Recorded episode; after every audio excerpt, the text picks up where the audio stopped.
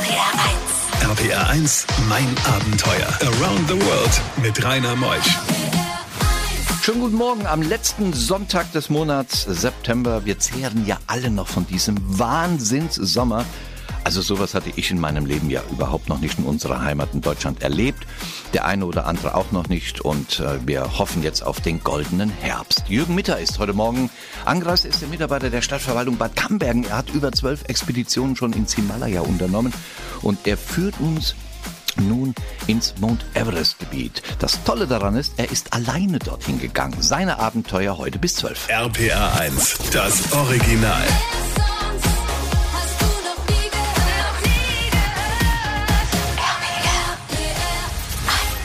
Bei diesen Geschichten hält die Welt den Atem an. RBR1, mein Abenteuer mit Rainer Meutsch. Jürgen ist da. Moin Jürgen, grüß dich. Guten Morgen. Du bist Camberger, obwohl du bist eigentlich Flörschner, oder wie nennt man das? Ich bin gebürtig aus Flörsheim am Main in der dortigen Dialekt Flergemer. Ja. Flergemer. Flergemer. Das ist in der Nähe von dem Flughafen, gell? In der Nähe vom Flughafen, ja. Das war auch der Grund, warum wir im Jahr 2000 weggezogen sind aus Flörsheim nach Bad Camberg und dort lebe ich seit ja, nunmehr fast 18 Jahren. Hört man das echt so stark, Ja, diesen Flugzeuglärm? extrem. Eine extreme Belastung. Deine Mama wohnt noch dort. Die ja? lebt noch dort und ähm, ja, je nach Wetterlage sind es entweder die Flugzeuge, die landen oder eben die, die starten und ähm, in der Höhe von ungefähr 200 Meter die Stadt überfliegen. Also man kann dem Pilot schon fast winken. Ähm, das war damals auch der Grund, warum ich äh, damals mit der Familie äh, weggezogen bin aus Flörsheim. Nun bist du auf dem Bauamt ja in Bad Camberg und hat dich das schon immer in die Höhe gebracht? Wolltest du deshalb immer auf die Berge? Nein, das eine hat mit dem anderen überhaupt nichts zu tun. Bauamt, ähm, ich bin dort auch ähm, nur für die Verwaltungsaufgaben eigentlich tätig und zuständig. Ähm, bin also weder Diplom-Ingenieur noch Architekt oder sonst irgendwas in der Fachrichtung. Bin so ein bisschen zuständig für Finanzen, Controlling, Vertragswesen und dergleichen mehr. Mach darüber hinaus die Homepage, mach ein bisschen Facebook-Auftritt, EDV-Vertretung, also ein ganz breites Gebiet, bei dem es mir nicht langweilig wird und trotzdem brauche ich zweimal im Jahr meine kleinen oder auch größeren Fluchten und die führen mich seit einigen Jahren regelmäßig nach Nepal ähm, zum Himalaya.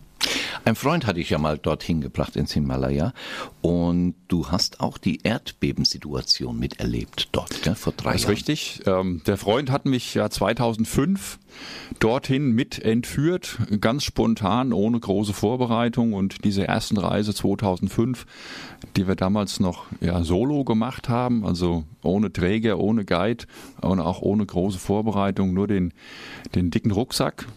Man war noch jung und sportlich. Es waren etwas andere Ziele als die, die ich heute verfolge.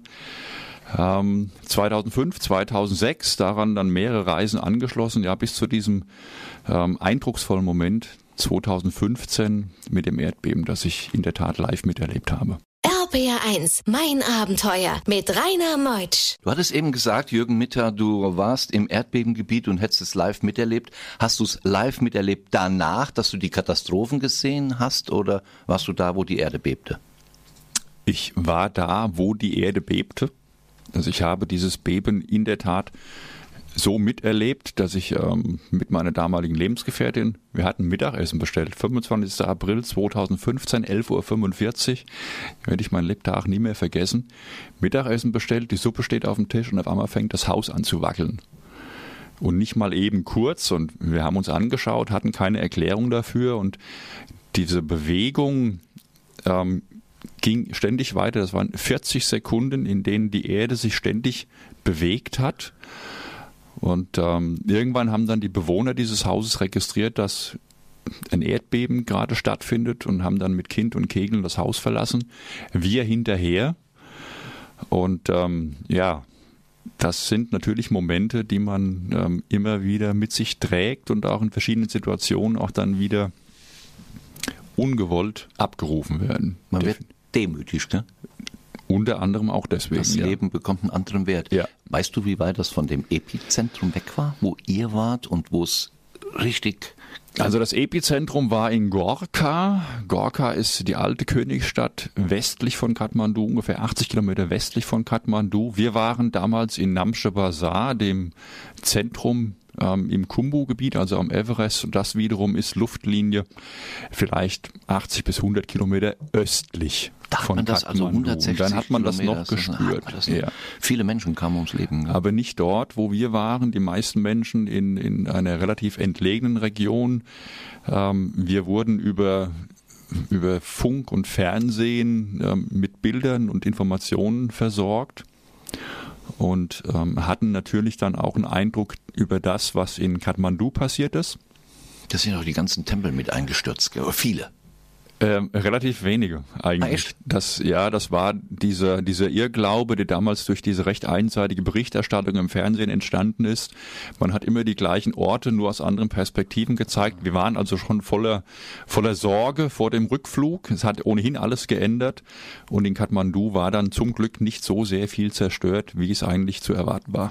RBR1, mein Abenteuer. Jürgen Mitter heute Morgen aus Bad Camberg angereist, arbeitet auf der Stadtverwaltung in Bad Camberg und ist unterwegs im Himalaya- Himalaya-Massiv. Zwölfmal war er dort. Er war auch gerade in Nepal, als das Erdbeben war. Du hast eine Hilfe auch organisiert für eben Nepal-Opfer, gell?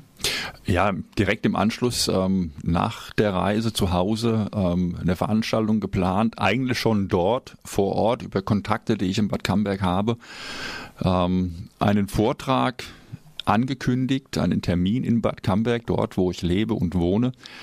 Und ähm, im Rahmen dieser Veranstaltung über Spendenaufrufe kam dann ein Betrag von rund 3000 Euro ganz spontan zusammen und ähm, den habe ich dann über ähm, den eigennützigen Verein Himalaya Friends, deren Vorsitzende ich gut kenne, im Prinzip übergeben, um dort in Nepal Direkte Hilfe. direkte Hilfe leisten zu können. Eins zu eins. Nun gehen wir ins Himalaya-Massiv, genauer gesagt ins Mount Everest. Du bist alleine los im November. Ist nicht eigentlich die Zeit des Aufstiegs äh, April, Mai?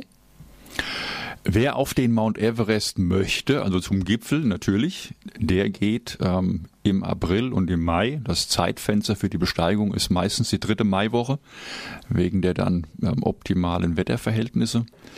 Der Wanderer, der Trecker, der Hiker, egal wie man den nun nennen möchte, ähm, dem steht eigentlich jede Jahreszeit fast offen. Ähm, üblicherweise bereist man Nepal im Frühjahr, März, April bis in den Mai hinein oder aber im Oktober und November. Und wer das Everest Base Camp und dieses diesen Trubel und dieses Gewusel sehen möchte, der sollte tunlichst im April dorthin fliegen. Denn ähm, wenn man im November zum Everest Base Camp geht, so wie ich es jetzt im letzten Jahr gemacht habe, der findet außer einem Haufen Steine und ein paar bunten Fähnchen nichts. RBR1, mein Abenteuer around the world. Die packendsten Stories von fünf Kontinenten. Du hattest eben gesagt, Jürgen, man würde nichts finden am Basecamp. Du bist losmarschiert. Kann man denn am, am Mount Everest alleine lostrecken, loswandern? Braucht man nicht einen Führer dazu? Nein, braucht man nicht. Das ist ähm, beginnend ab dem Flughafen in Lukla eigentlich eine riesengroße Fußgängerzone mit einem durchgehenden Weg, den man nicht verfehlen kann. An ähm, Wegegabelungen gibt es immer Hinweisschilder, wo denn welcher Weg nur hinführt. Steht da ein Schild Mount Everest Basecamp? Ähm, irgendwann später mal ja, am Anfang aber nein. Am Anfang ist immer der nächste Ort beschrieben. Also man kann sich nicht verlaufen. Ähm, Es gibt dort nur schmale Wege, schmale Pfade, keine, keine Straße, kein, kein Auto, kein Motorrad. Ähm, Man ist quasi mit sich und ja, seinen Begleitungen, entweder Träger, Guide oder eben ähm, Freunden, Bekannten, Frau, Partnerin, wie auch immer, unterwegs. Man benötigt aber keinen Guide. Nur ich war auch in der Region schon fünfmal gewesen, in verschiedenen Ecken. Ich will nicht sagen, dass ich jeden Stein kenne, aber die meisten doch. Ähm, und dadurch natürlich auch eine ganze Reihe von Ecken und ähm, Aussichtspunkten, die viele andere nicht kennen, die einfach nur stur nach Programm laufen. Das war ja auch meine Inspiration, warum ich mir gesagt habe, ich will im November drei Wochen komplett allein unterwegs dort sein. Alleine heißt ohne Träger, ohne Guide, nur ich mit mir alleine um das machen zu können, was ich auf meiner Liste hatte. Ich wollte den Mount Everest im Sonnenuntergang sehen. Das ist ein Bild fürs Leben. Das durfte ich zweimal erleben. Ich war zwei Nächte dort oben, Im Basecamp? nicht im Basecamp. Ähm, Der Ort heißt Gorakshep. Ort ist ein bisschen viel, das sind fünf oder sechs große Lodges, liegt auf einer Meereshöhe von 5200 Metern. Dort übernachtet man, ich habe dort zweimal übernachtet und von dort aus geht man dann im Rahmen eines Tagesausflugs zum Basecamp. Das sind von Gorakshep aus drei Stunden gemütliches Laufen. Man kommt zurück und dann bleibt man nochmal in Gorakshep. Von dort aus kommt man noch zum Kalapatar, dem berühmtesten Aussichtspunkt in Nepal. Mit Blick auf den Mount Everest, Luftlinie fünf Kilometer, steht er einem direkt gegenüber. Fantastische Aussichten. RPR 1. RPR 1, mein Abenteuer. Around the World mit Rainer Meusch. Jürgen Mitter ist heute Morgen zu Gast in mein Abenteuer. Der Mann, der schon zwölf Trekkingreisen in die Berglandschaft Himalayas unternommen hat. Der Mann kennt sich aus. Faszination Nepal. Und er sagte mir eben, und ja, und man kann auch mit mir trecken, man kann mit mir gehen. Ich organisiere das Ganze, nehme Menschen mit und zeige ihnen die Schönheiten Himalayas. Davon wird er berichten, noch bis zwölf. RPR 1, das Original.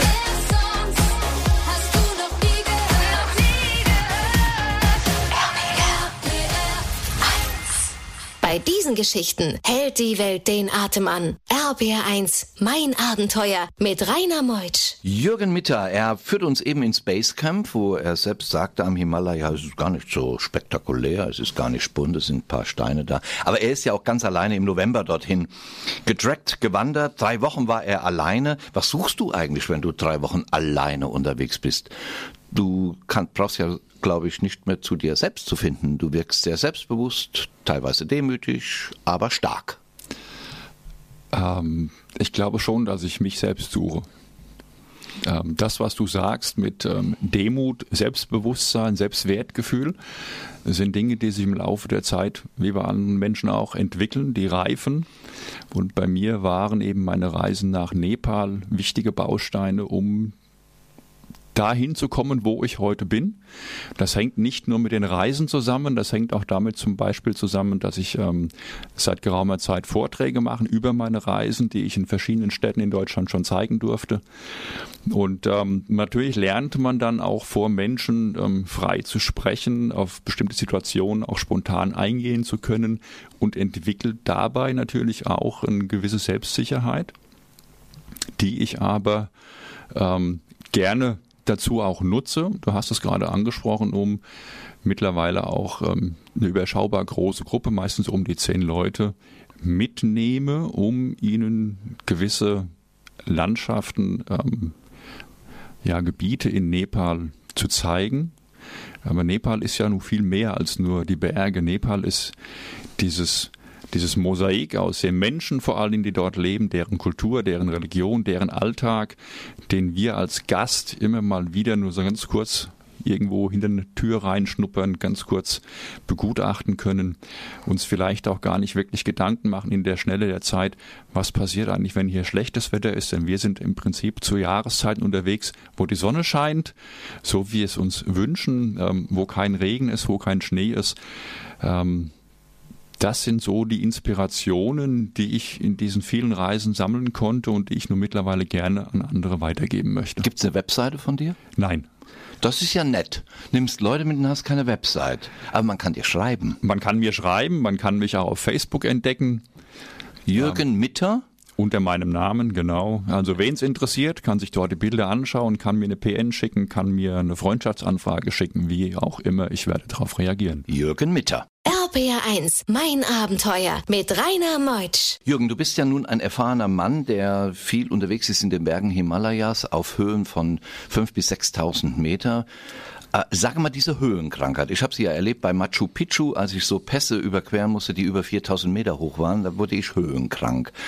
Hm, Was hätte ich eigentlich tun können, äh, damit ich nicht höhenkrank geworden wäre? Und für all die Leute, die nicht wissen, was Höhenkrankheit ist, wie macht sie sich bemerkbar? Höhenkrankheit ist ein sehr diffiziles Thema. Ähm, Ich kann dir deine Frage nicht beantworten, was du hättest tun müssen, um das in Peru verhindern zu können. Ich kenne die Reiseplanung nicht. Ähm, Von Deswegen, 0 auf 4000 innerhalb von zwei Stunden wegen Flieger. Äh, gut, dann ist damit schon alles gesagt. Gut, wollte ich nur noch mal gesagt haben, welchen Fehler ich mache. das ist, damit ist alles gesagt. Ähm, es gibt ähm, in, in der Schweiz diese wunderschöne, ähm, im Volksmund auch Spaghetti-Tour genannte Runde, die in Zermatt beginnt. Man ähm, steigt dort in die Gondelbahn und äh, steigt dann von der Meereshöhe Zermatt 1600 Meter und steigt an der Bergstation am kleinen Matterhorn auf 3,8 ungefähr aus macht also in 20 Minuten 2000 Höhenmeter und übernachtet dann dort. Und dort hat vermutlich jeder, der vorher nicht schon mal auf drei, vier Tage unterwegs war, jeder Kopfschmerzen. Ist vollkommen normal, weil der Körper sich in dieser kurzen Zeit nicht an die geänderten Bedingungen in dieser Höhe gewöhnen kann. Deswegen ist es für mich ganz wichtig, sowohl für meine eigenen Reisen als auch für die, bei denen ich Gäste mitnehme, die Planung vorher so auszuarbeiten, dass wir reichlich Zeit haben, um in den Höhenbereich um die drei, dreieinhalbtausend Meter zu kommen. Und dort plane ich auch immer ein oder zwei Tage ein, um dort Tagesausflüge zu machen. Ganz wichtige Regeln für die Akklimatisation, also die, die Anpassung an die Höhe. Ja, gleich nach halb erzählt er eine ganz interessante Sache, wenn der, wer nämlich mit ihm reist, der hat sogar einen eigenen Koch dabei. Der kostet nicht viel in Nepal, hat aber eine große Auswirkung. RBR1, mein Abenteuer. Ich habe es eben angesprochen, Jürgen Mitter. Du nimmst ja Leute mit. Man kann dich erreichen über E-Mail. Jürgen, natürlich mit UE geschrieben, Mitter aneinander web.de. Wenn du jemand mitnimmst oder so zehn Mann, die reisen mit dir im November oder im Frühjahr, dann marschiert ihr los. Hast du Träger dabei? Die nennt man ja Sherpas. Ihr macht ja nur Trekking eigentlich im dem Gebiet des Himalaya. Und da habt ihr einen wirklich einen eigenen Koch dabei? Unter anderem, ja. Ähm, ich werde dir aber auch gleich widersprechen, weil auch du diesem Irrtum unterliegst. Träger sind keine Sherpas. Das ist ein Begriff, der sich so ähm, leider falsch eingebürgert hat. Sherpa ist ein Volksstamm, so wie es die Hessen gibt oder die Franken, die Sachsen, gibt es dort in Nepal viele, viele Volksgruppen und eine davon sind die Sherpas, die aus dem Norden kamen. Das ist eine Volksgruppe, die im Gebiet am Mount Everest lebt, die vor einigen hundert Jahren aus Tibet über den Nangpala gekommen sind und dort leben. Ähm, aufgrund deren Anpassung an die Höhe sind das Menschen, die alle Everest-Expeditionen unterstützen, als Träger, als Führer. Und da hat sich dieser Begriff Sherpa leider etwas falsch eingebürgert. Sherpa ist Volksstamm. Und wir haben Träger dabei, das sind Porter. Ähm, ein Träger ähm, übernimmt im Prinzip das Hauptgepäck von zwei Reiseteilnehmern. 15 Kilo pro Person, also er trägt 30 Kilo.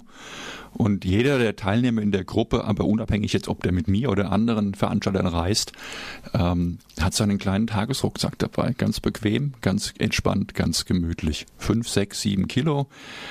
Und ähm, so ein Tagesablauf, ich habe mir gestern noch mal in einem Gespräch mit anderen ähm, Freunden sowas verinnerlicht. Wir laufen am Tag zehn, maximal zwölf Kilometer, sechs bis sieben Stunden inklusive Mittagspause, ganz gemütlich, ganz entspannt, denn wir haben Urlaub.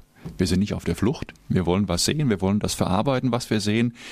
Wir wollen das genießen. Wir sollen das genießen. Und dazu gehört an allererster Linie Zeit. Und diese Zeit, die wir uns unterwegs nehmen, die trägt natürlich auch dazu bei, dass wir sehr entspannt unterwegs sind. Und diese Entspanntheit bewirkt auch wiederum, dass wir eben diese Regeln der Akklimatisierung ganz, ganz leicht auch uns verinnerlichen können. RPR1, mein Abenteuer around the world. Die packendsten Stories von fünf Kontinenten. Bald, mein lieber Jürgen, geht's ja auf 6300 Meter.